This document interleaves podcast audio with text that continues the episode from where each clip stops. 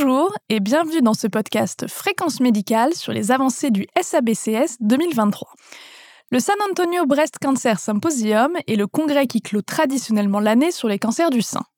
C'est l'occasion d'une mise en perspective des études de l'année, mais aussi de la présentation de quelques avancées.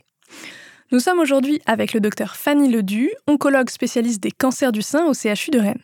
Elle va nous présenter l'extension à 33 mois de l'étude Nathalie avec le ribocyclib dans le traitement adjuvant dans les cancers du sein RH+, à risque intermédiaire.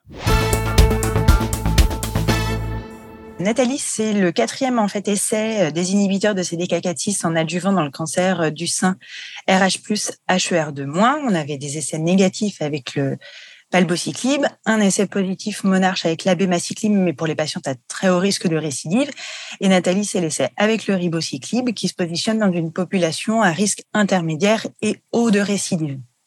Nathalie, du coup, c'est un essai de phase 3 sur plus de 5000 euh, patientes qui présentent euh, une maladie de stade 2 ou 3, donc c'est avec un envahissement ganglionnaire, mais aussi, contrairement à l'autre essai, avec des patientes qui n'ont pas d'envahissement ganglionnaire. On pouvait inclure jusqu'à des T2N0, mais qui devaient avoir des critères histologiques de mauvais pronostic.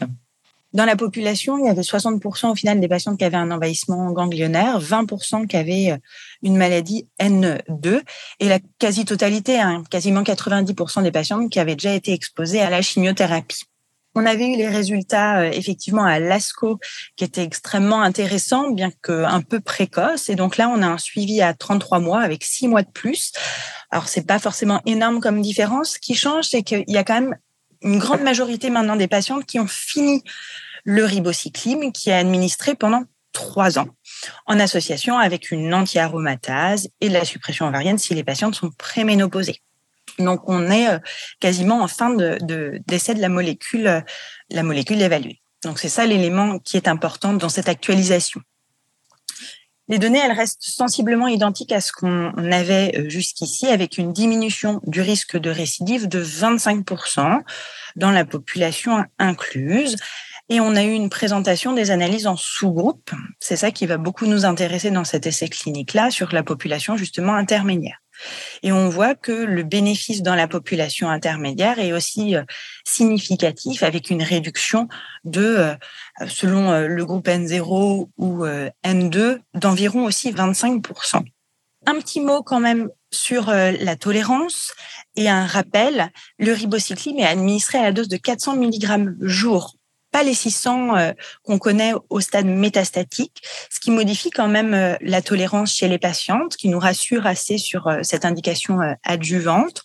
On retrouve les neutropénies habituelles des inhibiteurs de CDK4/6, 44%, mais peu ou pas de neutropénie fébrile. L'allongement du QT, qui est souvent l'élément qui peut nous freiner avec le ribocycline, est inexistant. Pour autant, on va toujours devoir faire les ECG puisqu'ils sont attachés au libellé de la molécule et non euh, euh, impactés par le dosage utilisé. Et puis l'élément souvent limitant qui fait qu'il y a eu des interruptions euh, de ribocyclib, c'est plutôt l'hépatotoxicité hein, de grade 3 dans 8% des cas. Au total, Nathalie euh, confirme sa positivité chez les patientes avec une maladie à risque intermédiaire de récidive ou de risque élevé. Donc euh, un spectre d'utilisation qui est plus large que ce qu'on a à l'heure actuelle avec l'abémaciclib en adjuvant.